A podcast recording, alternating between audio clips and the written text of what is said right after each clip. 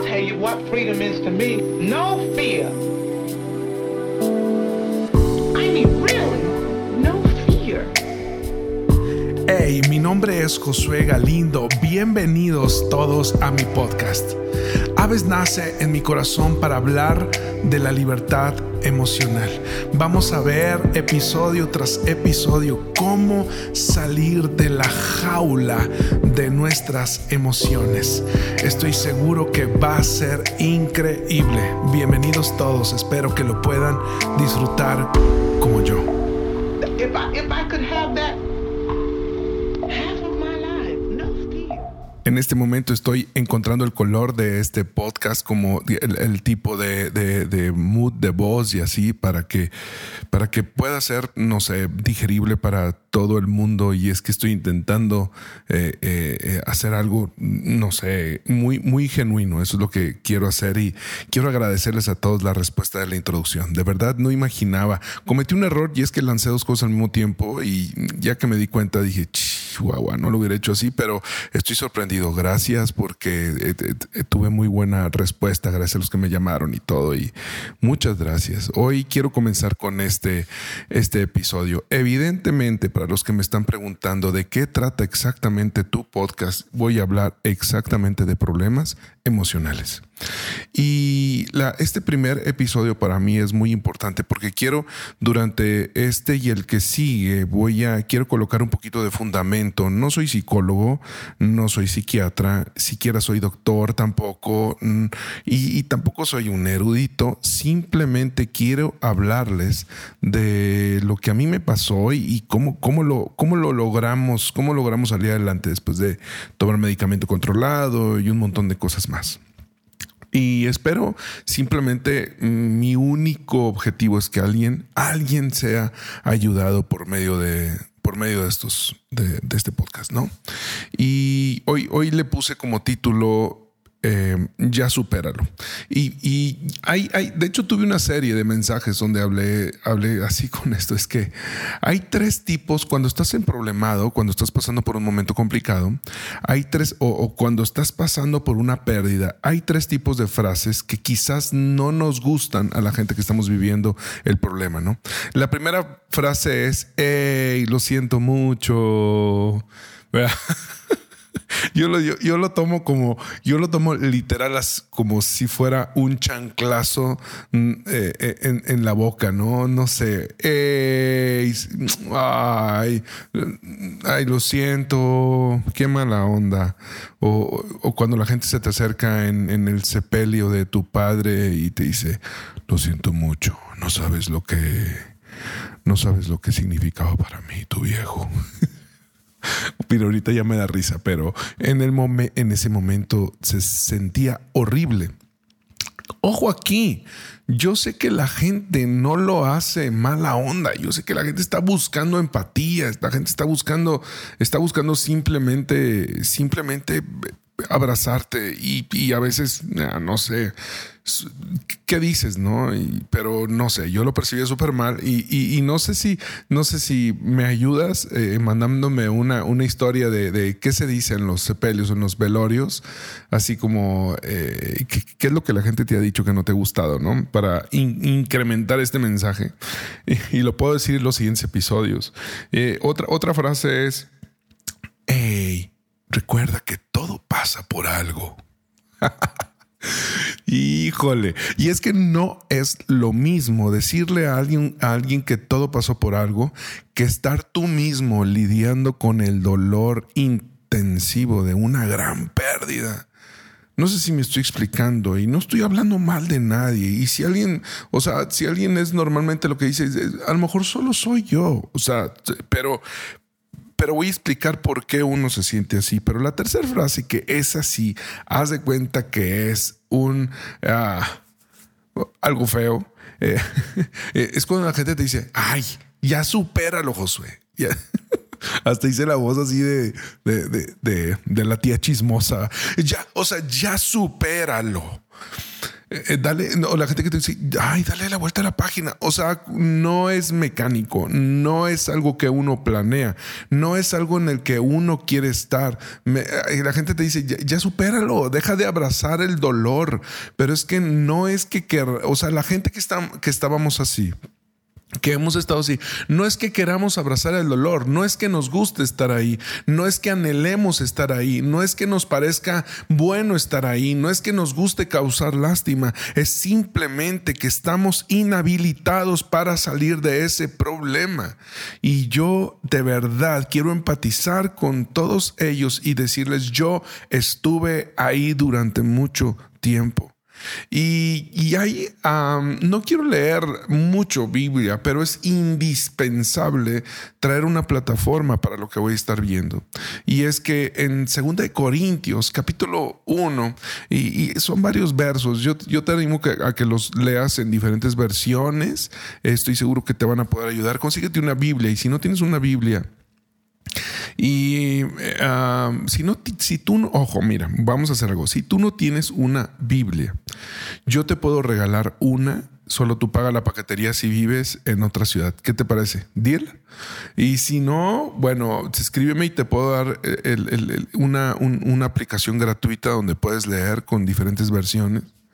Y pero en esta, en, en la Biblia me encanta porque dice, alabado sea, dice 2 Corintios 1, de, ah, del verso 3 al 11. Alabado sea el Dios y Padre nuestro Señor Jesucristo, Padre misericordioso y Dios de toda consolación, quien nos consuela en todas nuestras tribulaciones, para que con el mismo consuelo del que hemos recibido, también nosotros podamos consolar a otros que sufren.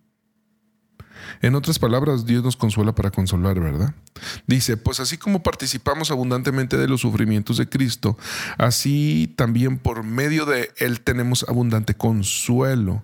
Ahora, si sufrimos es para que ustedes tengan consuelo y salvación, somos consolados para que ustedes tengan consuelo. Nuevamente, Firme es la esperanza. Ojo, subraya esto, es importante. Firme es la esperanza que tenemos en cuanto a ustedes. Dice, porque sabemos. Firme es la esperanza porque sabemos. Es decir, la esperanza viene de lo que sabemos. La esperanza viene de lo que sabemos. Firme es la esperanza porque sabemos, dice, porque sabemos que así como participan de nuestros sufrimientos, así participan de nuestro consuelo. Hermanos, no queremos que desconozcan las aflicciones que sufrimos. Está hablando Pablo. Estamos agobiados bajo tanta presión que hasta perdimos esperanza, ojo aquí, que hasta perdimos la esperanza de salir con vida. Pablo, Pablo está listo para tirar la toalla, está listo para renunciar, está listo para morir. Así, de deprimido estaba Pablo. Em, nos sentíamos como sentenciados a muerte, dice. Dice, pero esto sucedió para que no confiáramos en nosotros mismos, sino en Dios. Fíjate, esto sucedió para que no confiáramos en nosotros mismos, sino en Dios. Confianza. Que resucita, em, que resucita de los muertos. Él nos libró y tenemos puesta nuestra esperanza en Él. Seguiremos y seguirá librándonos. Mientras tanto, ustedes nos ayudan orando por nosotros y así muchos darán gracias a Dios. Y simplemente aquí me quiero quedar, ¿no? Y te quiero resaltar que decir que esto me ayudó a colocar una plataforma.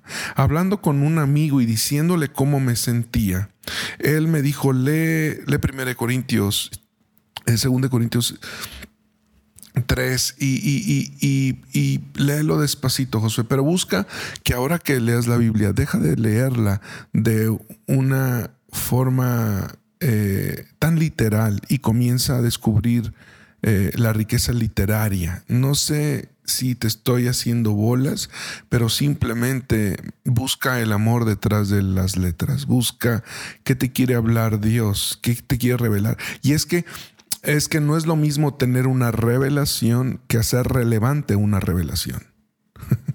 No es lo mismo tener mucho conocimiento de algo que estaba escondido a estar necesitando ese conocimiento para tu vida. Solamente haciendo relevante una revelación podremos salir de situaciones como esta. Y, en medio del intenso dolor de, que ha atravesado mi familia durante todos estos años, te quiero decir que el favor de Dios eh, en nuestras vidas se ha derivado de, las oraciones de miles de personas que han, que han orado por nosotros. Entonces quiero decirte que la mejor forma para ayudar a alguien es orando Ora por esa persona, ora, bendice. Lo que es bendecir, bien decir, es tan, eh, tan, tan sencillo como esto. Y te digo algo, he dedicado los últimos 14 años de mi vida a animar, servir, entrenar, compartir, apoyar líderes, pastores, gente eh, Sabes, mi padre fue pastor, se llamaba Isidro. Mi abuelo fue diácono, se llamaba Isidro también. Y yo amo, amo la iglesia, amo, amo los, los voluntarios de la iglesia, amo los pastores. Y quiero decirte algo, si eres líder, si eres pastor, si eres profeta, no importa lo, lo que tú seas y estás pasando por depresión, no te sientas culpable. No te sientas culpable. Lee estos versos y encontrarás una revelación detrás del dolor.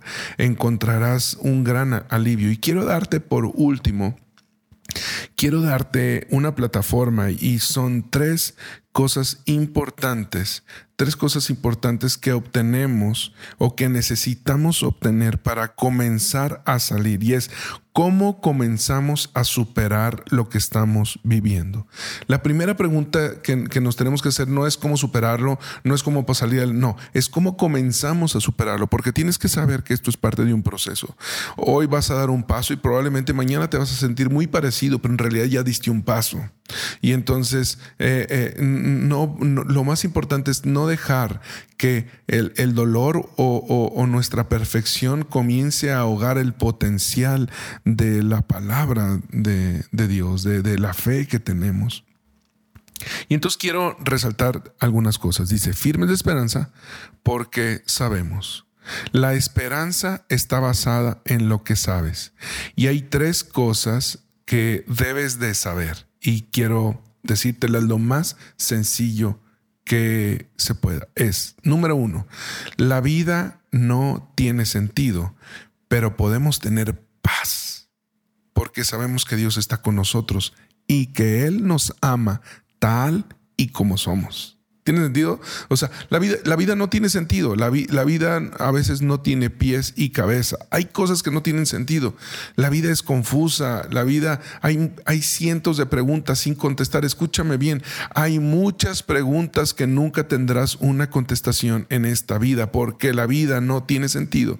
Pero aún así puedes tener paz. No puedes basar tu paz en, en, en contestar ciertas preguntas, en que te sean contestadas. Las dos contestaciones, las dos cosas que tienes que saber ahorita. Por lo pronto, para comenzar a salir es que Dios está contigo y que Dios te ama así como eres. Con tu, a Dios te ama con tu pecado, pero no ama tu pecado. Dios te ama con tus equivocaciones, pero no ama tus equivocaciones. Dios te ama con tus defectos. Dios te ama así con tu depresión, con tu amargura. Dios te ama, pero no ama tu amargura. No te va a dejar igual. Hay cientos de preguntas como, ¿por qué me pasa esto a mí? ¿Por qué me ocurrió ahorita? ¿Qué está pasando? ¿Por qué tuvo que ocurrir esto? ¿Por qué me pasa? ¿Por qué no, por qué no puedo ser una persona común y corriente? Y te digo algo, no tendrás respuestas a esas preguntas porque la vida, simplemente la vida no tiene sentido. Em, Saben, los últimos años en medio de, de, la aflicción, en la pérdida de mi padre, lo que, y, lo, que, lo que he vivido, eh, he estado observando mi propia aflicción. Y quiero decirte que, que cuando, cuando tú aceptas esto, cuando tú aceptas que Dios te ama, tal y como eres. Entonces, eh, eh, y que Dios está contigo, es, es, es, es, un buen paso para salir adelante. ¿Por qué? Porque son verdades que simbran tu corazón en la posición correcta. Es, traen, e, esta verdad va a traer, va a traer esperanza. Y lo primero que sucede es, es que ah, voy a estar hablando de esto en los próximos episodios, pero es que está la posibilidad de comenzar, puedes, puedes comenzar a sanar porque estás viviendo una, una gran conmoción, pero entonces comienzas a vivir una gran aceptación. Es decir, tienes que aceptar que estás viviendo algo complicado para poder sanar. No puedes, tú no puedes sanar aquello que no aceptas. Y ah, eh, es, es, lo primero que quiero decirte y es, es el Señor está contigo y Él te ama como, como tú eres. Em, en el cielo no habrá cicatrices ni heridas ni nada, excepto, excepto las siete cicatrices de Jesús en sus pies, en su costado, en su cabeza, en sus manos. Son las únicas cicatrices. ¿Por qué? Porque Dios nunca olvida el pago de la salvación para que nosotros nos sintiéramos bien. Dice la palabra, dice la palabra en Isaías que, que Él tiene nuestras, ah, Él tiene nuestras marcas, nuestros nombres grabados o tatuadas en las palmas de sus manos, dice Isaías 49. Él tiene nuestros nombres tatuados en sus manos, él, él, nos recuerda, Él está con nosotros y Él nos ama. Número dos, eh, la segunda cosa que tienes que saber es que em, todo está caído, esto no es el cielo en e, este mundo está caído, pero podemos tener gozo, porque sabemos que Dios es bueno y tiene un plan mayor. ¿Ok? Y, lo es, es, el mundo está caído. Amigos, esto no es el cielo hay coronavirus, el clima no trabaja perfectamente, tu cuerpo no trabaja perfectamente, tu cuerpo no trabaja perfectamente.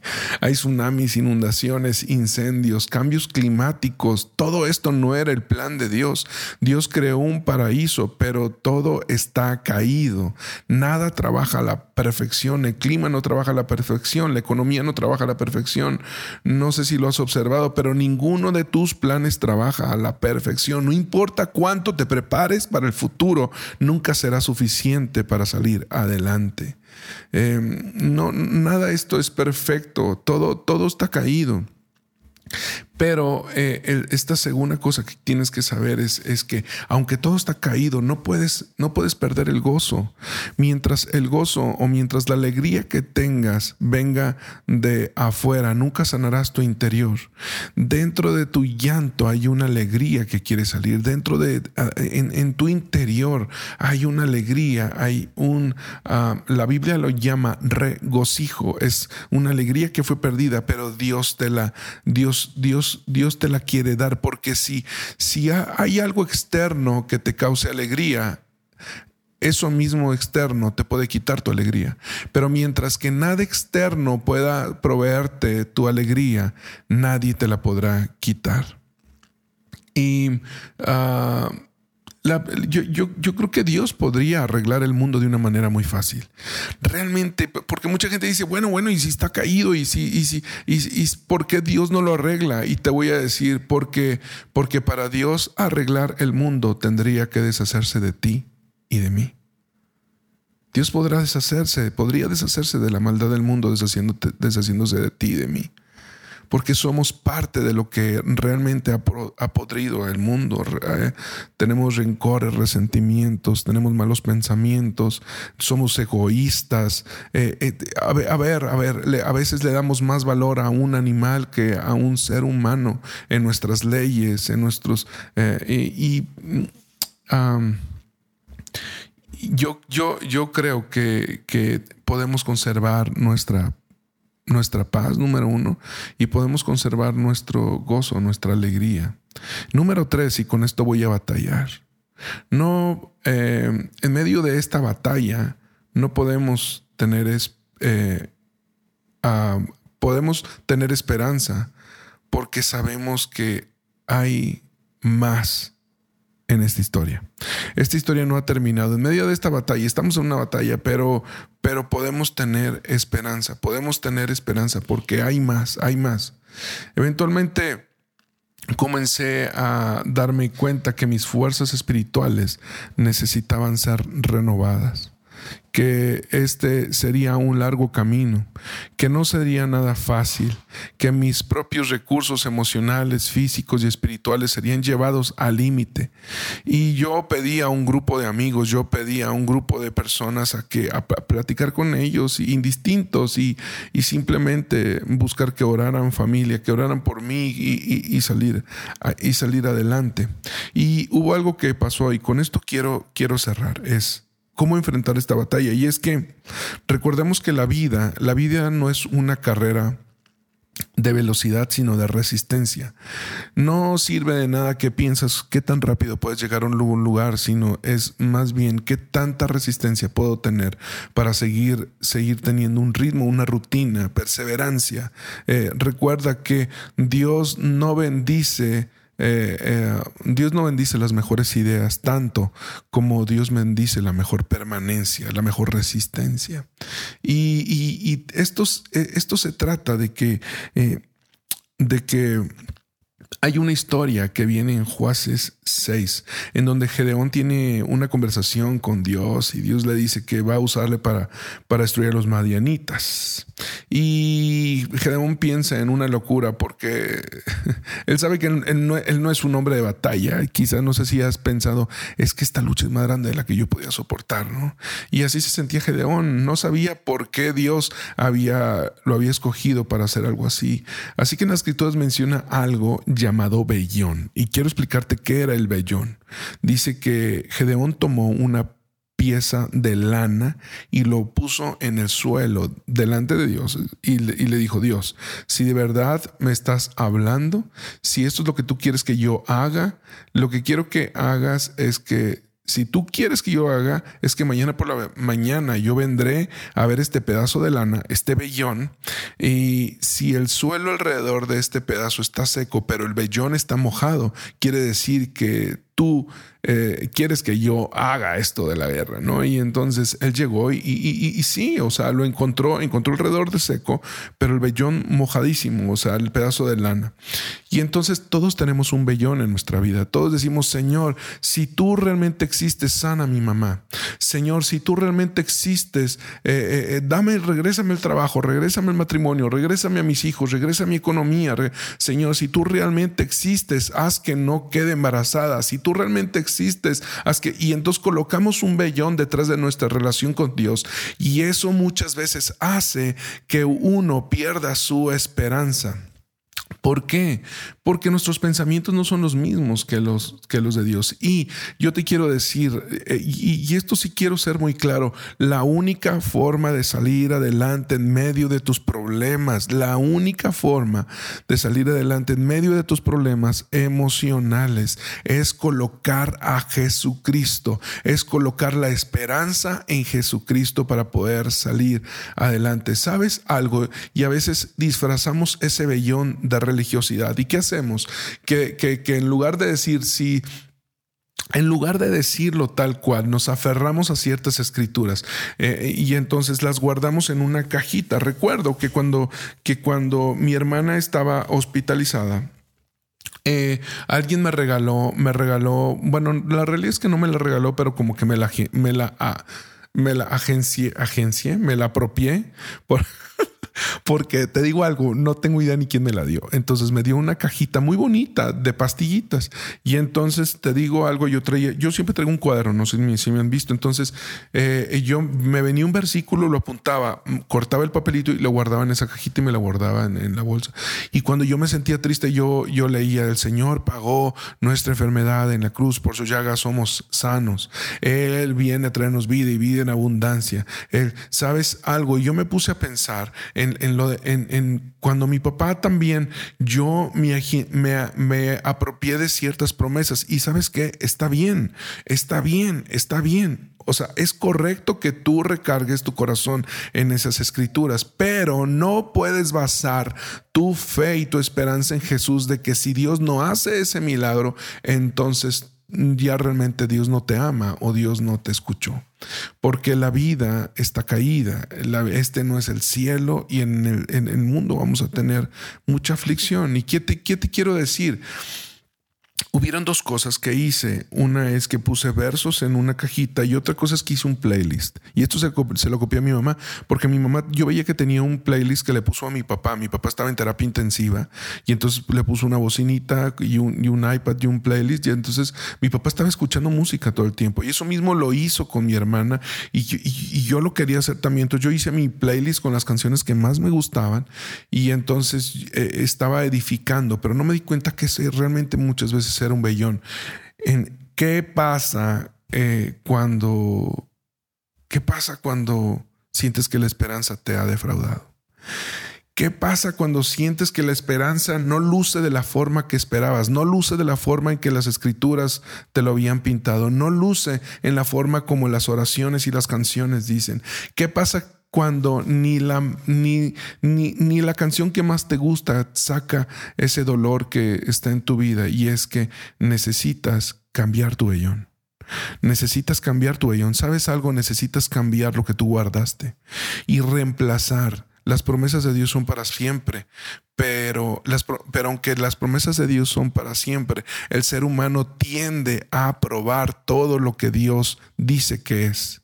Dios sigue siendo nuestro sanador aunque no sane a un ser querido mío. Dios sigue siendo el que resucita de entre los muertos aunque no resucitó a mi Padre. No sé si esto tiene sentido, pero la fe no se mueve como a veces nosotros pensamos. Entonces tenemos que sustituir promesas. Tenemos que sustituir promesas y sustituir a lo mejor una promesa de sanidad por todas las cosas nos ayudan a bien a los que amamos al Señor. Y es que la única forma de salir adelante es tener esperanza. Y dice segunda de Corintios 4, 8 al 9 dice, aunque pasamos por muchas dificultades, no nos desanimamos, tenemos preocupaciones, pero no perdemos la calma. La gente nos persigue, pero Dios no nos abandona, nos hace nos hacen caer, pero no nos destruyen, porque sabemos, porque sabemos que cuando nosotros muramos, Dios nos dará vida, así como lo hizo con Jesús, y que después nos llevará con Él.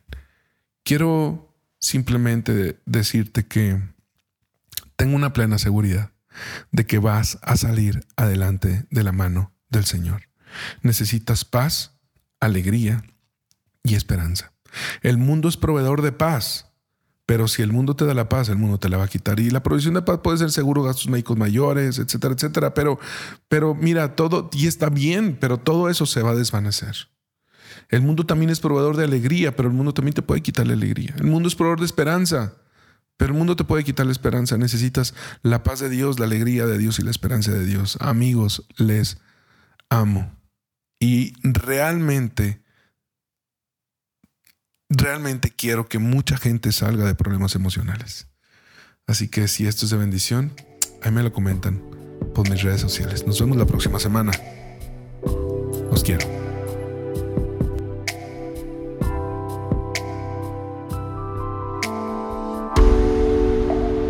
Children no fear.